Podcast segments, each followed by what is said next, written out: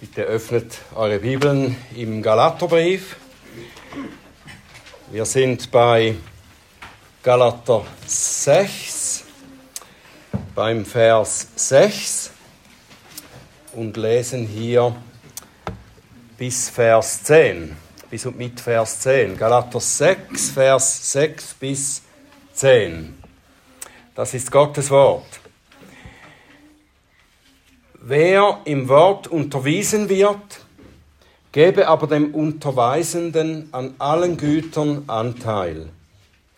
Irrt euch nicht, Gott lässt sich nicht verspotten. Denn was ein Mensch sät, das wird er auch ernten. Denn wer auf sein Fleisch sät, wird vom Fleisch Verderben ernten.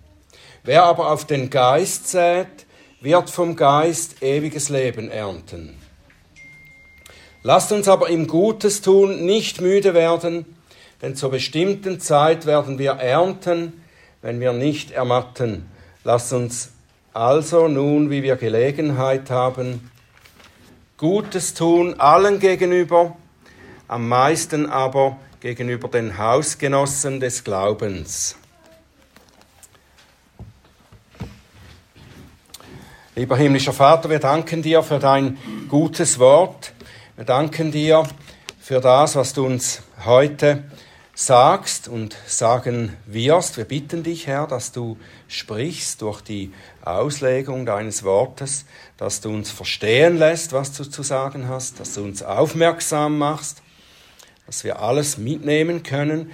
Und ich bitte dich, dass du meine Lippen öffnest, dass sie deinen Ruhm verkünden. Amen. Das Reich Gottes und das geistliche Leben, das ist nicht etwas Statisches, also etwas, das einmal so fertig hingestellt wird und dann auch so bleibt, sondern es ist etwas, das wachsen soll. Gemeinden sollen wachsen. Sie sollen zunehmen an Mitgliedern und an Erkenntnis Gottes.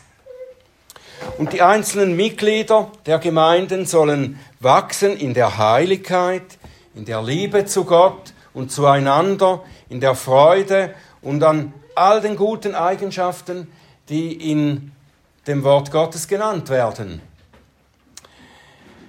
Und weil Wachstum so eine zentrale Sache ist, werden das Reich Gottes und das geistliche Leben auch so oft mit der Natur, mit Nutzpflanzen und mit der Landwirtschaft verglichen. Und so hat Paulus auch im fünften Kapitel, das wir ja früher schon äh, studiert haben, in diesem fünften Kapitel des Briefes hat er auch über die wachsende Frucht geschrieben.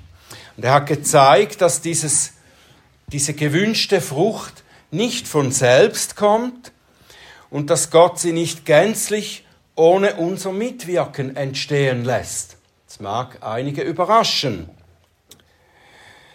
Die Rechtfertigung, die Annahme bei Gott ist allein Gottes Werk. Sie geschieht ohne unser Zutun. Ja, Gott wirkte sogar gegen unseren natürlichen Willen und unsere Neigungen und erwählte uns, als wir noch seine Feinde waren, und gegen ihn agierten. Aber als nun Gerechtfertigte dürfen wir nicht erwarten, dass jetzt alles von selbst weiterläuft. Gott will, dass wir mit Furcht und Zittern daran arbeiten, dass wir in der Heiligung wachsen. Im fünften Kapitel hat Paulus zwei Arten unserer geistlichen Arbeit einander gegenübergestellt, die bestimmte Resultate hervorbringen, gewünschte und unerwünschte. Entweder man gibt dem Begehren des Fleisches nach, so dem natürlichen, äh, der alten Natur, gibt man nach und dann wachsen daraus üble Werke. Oder man wandelt im Geist, dann wächst daraus die Frucht des Geistes, lauter gute und angenehme Eigenschaften der Liebe. Das haben wir gesehen. In unserem heutigen Abschnitt vergleicht er unser Wirken im Leben nun mit dem Säen, dem Ausstreuen einer Saat und der Ernte, die daraus entsteht. Und der Unterschied hier beim Säen liegt nicht in der Saat, sondern im Boden oder im Land, auf das man seinen Samen ausstreut. Entweder man sät auf den Geist oder auf das Fleisch. Und dieses Säen könnten wir auch frei mit investieren übersetzen. Wir säen, also wir investieren. Und das bedeutet dann in der Weise, wie wir leben, wie unser Herz ausgerichtet ist, investieren wir entweder in das Geistliche oder in das Fleischliche. Wenn wir in das Fleischliche investieren, dann werden wir nichts Gutes daraus erhalten, sondern im Gegenteil verderben das, was unserem Leben schadet. Wenn wir dagegen in das Geistliche, in das Reich Gottes investieren, dann wird uns daraus lauter Gutes erwachsen. Das, was mit dem ewigen Leben zusammenhängt, sagt der Apostel hier. Und dieses Prinzip ist eigentlich so klar, dieses Prinzip vom Säen und Ernten, vom Investieren und daraus äh, Erhalten, dass es jeder Mensch, ob alt oder jung, ob Christ oder nicht Christ, versteht. Gott hat es in seine Schöpfung hineingelegt, damit er es dann als Beispiel für das geistliche Leben verwenden kann, um uns darüber zu lehren. Und es ist so ernst, es ist so ernst, dass Paulus eine deutliche Warnung ausspricht. Irrt euch nicht, Gott lässt sich nicht verspotten. Was ein Mensch sät, das wird er ernten. Mit anderen Worten, Gott lässt sich nicht verhöhnen. Er lässt sich nicht zum Narren halten. Das Prinzip von Saat und Ernte wird er durchsetzen. Und es wird im Leben von Christen auch nicht anders sein. Gott nimmt nicht Rücksicht auf Christen, die denken, dass sie ja nichts zu befürchten haben, weil sie ja Gottes erwählte Kinder sind. Wenn wir ein gutes, gesegnetes Leben haben wollen, das die Qualität der Ewigkeit hat, da müssen wir mit aller Kraft ins Geistliche investieren. In das, was der Geist schafft und nicht das, was unser Fleisch, unsere alte Natur begehrt. Paulus gibt drei konkrete Beispiele, in denen wir das nun anwenden sollen. Dieses Investieren mit aller Kraft ins Geistliche. Wir sollen investieren in den Dienst der Hirten, in die Heiligkeit und in das Tun des Guten. Investieren in den Dienst der Hirten. Ich habe gedacht, der Apostel geht hier ziemlich abrupt zum Thema der Unterstützung, der Finanzierung der Hirten oder Lehrer über. Er behandelt es ganz zentral hier in diesem Abschnitt und eindringlich. Und die folgenden Verse dann nach Vers 6, die scheinen auch noch mit diesem Thema zusammenzuhängen. Es ist ein Thema, das zumindest für die Schweizer unter uns, ich glaube es sind nicht so viele, für die Schweizer unter uns etwas störend daherkommen könnte. Denn Schweizer reden gewöhnlich nicht so gern über finanzielle Angelegenheiten.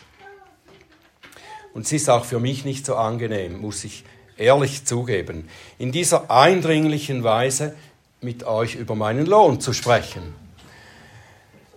Über solche Passagen würde ich eigentlich lieber nicht predigen und einfach hoffen, dass ihr Geschwister sie zu Hause lest und natürlich befolgt. Aber Ein Vorteil der kontinuierlichen Auslegungspredigt ist, dass man die schwierigen oder weniger angenehmen Abschnitte nicht unbemerkt auslassen kann. Sie sind vor uns gestellt und dann nehmen wir das an. Die materielle oder finanzielle Versorgung der Hirten ist für den Apostel eine wichtige Angelegenheit. Er spricht öfter darüber, viel öfter, als wir zuerst beim oberflächlichen Lesen der Bibel denken würden. Er scheute sich nicht, auch diejenigen vehement zurechtzuweisen, die nicht in seinen Dienst investieren wollen, die ihn nicht unterstützen wollten. Es kann gut sein, dass auch in den galatischen Gemeinden hier vielleicht von den Judaisten, den Gegnern des Paulus, dafür argumentiert wurde, dass man Paulus und die ihm treuen Mitarbeiter nicht unterstützen soll, weil sie ja nicht das lehren, das ihnen zusagte. Oder wenn, wenn der etwas predigt, was mich verärgert oder wütend macht, dann, dann zahle ich ihm nichts mehr an seinen Lohn. Das war jedenfalls in Korinth ein Streitpunkt. In Korinth gab es Leute, die Paulus verschiedentlich angriffen und scharf angriffen. Unter anderem auch deshalb, weil er und Barnabas finanzielle Unterstützung bezogen.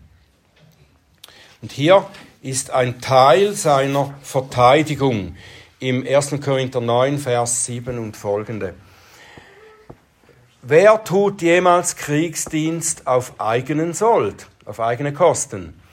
Wer pflanzt einen Weinberg und isst dessen Frucht nicht? Oder wer hütet eine Herde und isst nicht von der Milch der Herde? Rede ich dies etwa nach Menschenweise oder sagt das nicht auch das Gesetz? Denn in dem Gesetz Gottes, in dem Gesetz Moses steht geschrieben, du sollst dem Ochsen, der da drischt, nicht das Maul verbinden. Ist Gott etwa um die Ochsen besorgt? Oder spricht er nicht durchaus um Willen? Denn es ist um Willen geschrieben, dass der Pflüger auf Hoffnung pflügen und der Dreschende dreschen soll auf Hoffnung am Ertrag teilzuhaben. Wenn wir euch das Geistliche gesät haben, was ist es da Großes, wenn wir von euch auch das Irdische ernten? Wisst ihr nicht, dass die, welche die heiligen Dienste tun, aus dem Tempel essen, dass die, welche am Altar tätig sind, Anteil am Altar, Altar haben? So hat auch der Herr denen, die das Evangelium verkündigen, verordnet, vom Evangelium zu leben. Das sagt der Herr zum Beispiel Matthäus 10, Vers 10. Nehmt keine Tasche mit auf den Weg, noch zwei Unterkleider, noch Sandalen, noch einen Stab, denn der Arbeiter ist seiner Nahrung wert. Paulus begründet sein Argument jetzt hier gegenüber den Korinthern zuerst einmal, begründet er aus dem Gesetz des Alten Testaments und aus den Worten des Herrn. Er zeigt also damit, dass es eine Kontinuität gibt vom Gesetz des Alten Testaments in den neuen Bund hinein. Das Prinzip, dass das Volk Gottes durch den Zehnten die Diener am Heiligtum unterstützt, unterhält, ist nicht aufgehoben. Der Herr überträgt es auf die Diener des neuen Bundes. Wenn Paulus in Vers 7 schreibt, das ist jetzt wieder Galater 6. Irrt euch nicht, Gott lässt sich nicht spotten. Denn was der Mensch sät, das wird er auch ernten. Und sagt er das nicht als isolierte Wahrheit. Es ist auch eine allgemeine Wahrheit, aber er sagt das hier im Zusammenhang mit der Bezahlung des Dienstes der Diener der Kirche. Die Bezahlung der Diener ist ein Säen auf den Geist, eine Investition in das geistliche Leben der Gläubigen. Wenn ihr euren Zehnten gebt, dann investiert ihr damit auf das geistliche Leben. Gott hat verordnet, dass die Diener und Hirten und Lehrer vom wirtschaftlichen Erwerb freigestellt werden, damit sie ihre volle Zeit für den Dienst an der Gemeinde zur Verfügung haben. Und Paulus schreibt in Epheser 4, Vers 11 bis 13, und er, Gott hat die einen als Apostel gegeben, andere als Propheten, andere als Evangelisten, andere als Hirten und Lehrer, zur Ausrüstung der Heiligen, für das Werk des Dienstes, für die Erbauung des Leibes Christi, bis wir alle hingelangen zur Einheit des Glaubens und der Erkenntnis des Sohnes Gottes, zur vollen Mannesreife, zum Vollmaß des Wuchses der Fülle Christi. Ja, und wie diese Diener die Verantwortung haben für das geistliche Leben der Gemeinde, so hat auch die Gemeinde die Verantwortung, diesen Dienst zu unterhalten. Weil sie werden ja dadurch erbaut in ihrem Glauben, weitergebracht. Und diese Verantwortung, dieser Verantwortung nahezukommen heißt, auf den Geist zu säen. Auf das Fleisch säen würde in diesem Zusammenhang heißen, dass man sein Geld lieber für seine gefühlten Bedürfnisse einsetzt und verhält. Man würde dann vielleicht so etwas sagen wie, wenn ich zuerst das Werk des Herrn, das Haus Gottes unterstütze, dann habe ich nicht mehr genug für mich selbst oder für mein Haus. Damit würde ich aber dem Herrn widersprechen, der gesagt hat, trachtet zuerst nach dem Reich Gottes und nach seiner Gerechtigkeit, und dies alles wird euch hinzugefügt werden. Und wir sollten nicht vergessen, dass der Herr in Matthäus 6, Vers 33 dies im Zusammenhang mit der Sorge um den eigenen Lebensunterhalt ge gesagt hat. Das ist nicht so eine vergeistlichte Sache hoch da oben. Da geht es um, um das Leben, um, um den Unterhalt für mein Leben. Da soll ich nicht besorgt sein, sondern, sondern zuerst für das Reich Gottes besorgt sein. Auch mit meinem materiellen Reichtum. Wenn ich meinen Zehnten für das Reich Gottes gebe, dann erfülle ich damit nicht nur eine notwendige Pflicht, die zwar mühsam ist, aber eben notwendig. Der Apostel zeigt hier deutlich, dass das Geben eine geistliche Sache ist eine Investition in das geistliche Leben, auch in mein geistliches Leben. Wie ich mit meinem materiellen Besitztum umgehe, das zeigt eigentlich sehr gut, wo meine Prioritäten sind, oder? Weil beim Geld hört es dann meistens auf, oder mit dem. Wie ist mein Herz eingestellt? Das zeige ich damit, wie ich mein Portemonnaie benutze. Ob ich mich selbst im Vertrauen auf Gottes Verheißungen in Gottes Reich investiere oder ob ich zuerst mein eigenes, um mein eigenes, um mein Fleisch besorgt bin.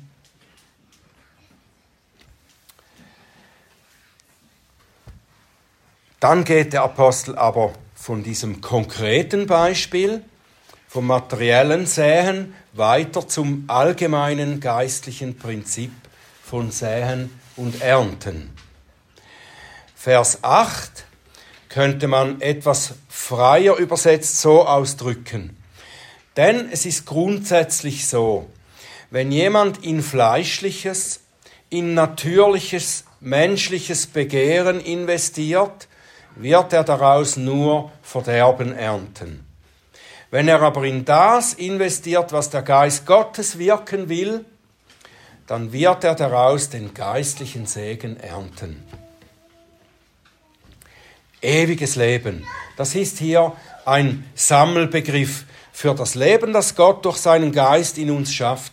Ein Leben, das die Frucht des Geistes trägt. Liebe, Freude, Friede, Langmut, Geduld, Freundlichkeit, Güte, Treue, Sanftmut, Selbstbeherrschung. Es ist nicht gemeint, dass wir durch ein gutes Leben, durch Säen auf den Geist irgendwie das ewige Leben verdienen könnten. Nein, das hat Paulus vorher ausführlich, dem hat er ausführlich widersprochen zuvor.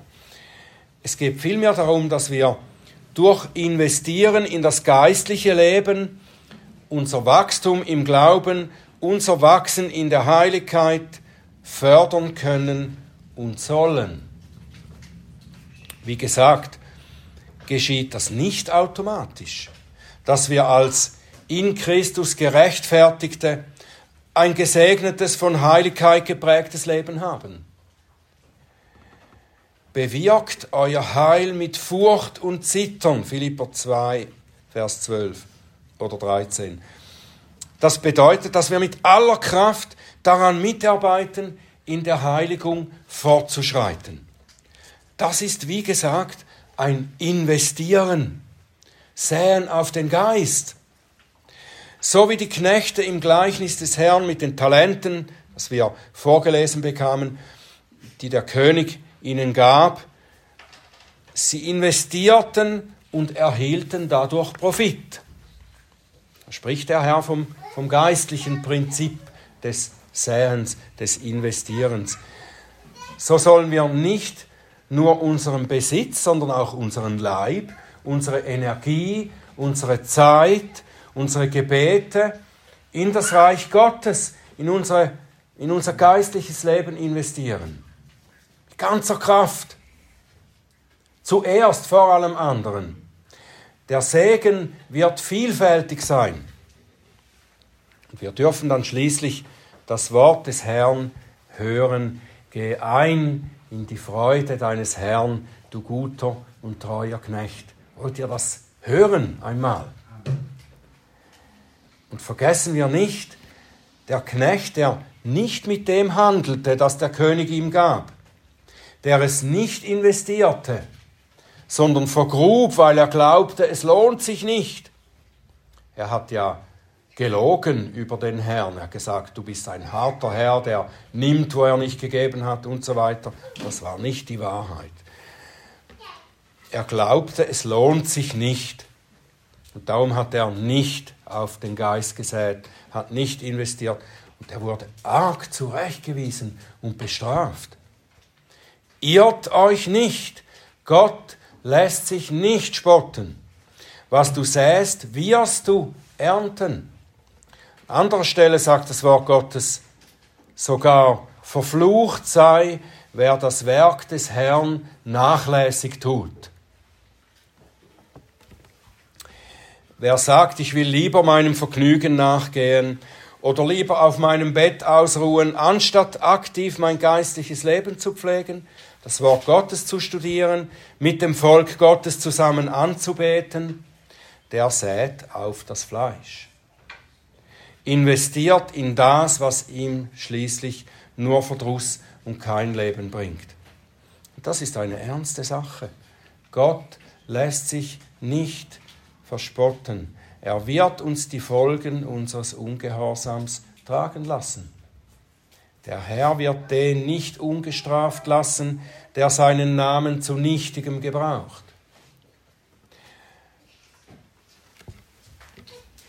Petrus schreibt, 1. Petrus 1, Vers 3 und folgende, Deshalb wendet aber auch allen Fleiß auf und reicht in eurem Glauben die Tugend dar. In der Tugend aber die Erkenntnis, in der Erkenntnis aber die Enthaltsamkeit, in der Enthaltsamkeit aber das Ausharren, in dem Ausharren aber die Gottseligkeit, in der Gottseligkeit aber die Bruderliebe, in der Bruderliebe aber die Liebe. Denn wenn diese Dinge bei euch vorhanden sind und wachsen, lassen sie euch im Hinblick auf die Erkenntnis unseres Herrn Jesus Christus nicht träge noch fruchtleer sein. Denn bei wem diese Dinge nicht vorhanden sind, vergraben, auf Fleisch gesät, der ist blind, kurzsichtig und hat die Reinigung von seinen früheren Sünden vergessen. Darum, Brüder, befleißigt euch umso mehr, eure Berufung und Erwählung festzumachen, denn wenn ihr diese Dinge tut, werdet ihr niemals straucheln. Schließlich heißt auf den Geist zu säen auch einfach Gutes tun. Gutes tun. Das Gute tun, dass wir, das Gute, das wir uns selbst tun, indem wir unser geistliches Leben in unsere Heiligung investieren, das wird als Frucht bewirken, dass wir praktische Liebe gegenüber allen Menschen üben. Auch das ist eine Investition, die nicht fruchtleer ausgehen wird, sondern eine Ernte bringen wird. Lukas 6, Vers 36, seid nun barmherzig, wie auch euer Vater barmherzig ist, und richtet nicht, und ihr werdet auch nicht gerichtet werden. Verurteilt nicht, und ihr werdet nicht verurteilt werden. Lasst los, und ihr werdet losgelassen werden. Gebt, und es wird euch gegeben werden, ein gutes, gedrücktes und gerütteltes und überlaufendes Maß wird man in euren Schoß geben. Denn mit demselben Maß, mit dem ihr messt, wird euch wieder gemessen werden. Säen und ernten. Die Verse 9 und 10 hier, die sehe ich als eine Zusammenfassung des Vorhergesagten. Das Gute, das fasst diese Investitionen zusammen. Den Unterhalt der Hirten, die Pflege des geistlichen Lebens, das Trachten und Arbeiten für das Reich Gottes und auch was zuvor gesagt ist über das Füreinander-Dasein, einander Lasten tragen, für das geistliche Wohl der Geschwister sorgen. All das ist das Gute. Es lohnt sich nicht nur auf diese Dinge zu säen, in diese Sache zu investieren, sein Leben dafür zu geben, dass das Reich Gottes wächst.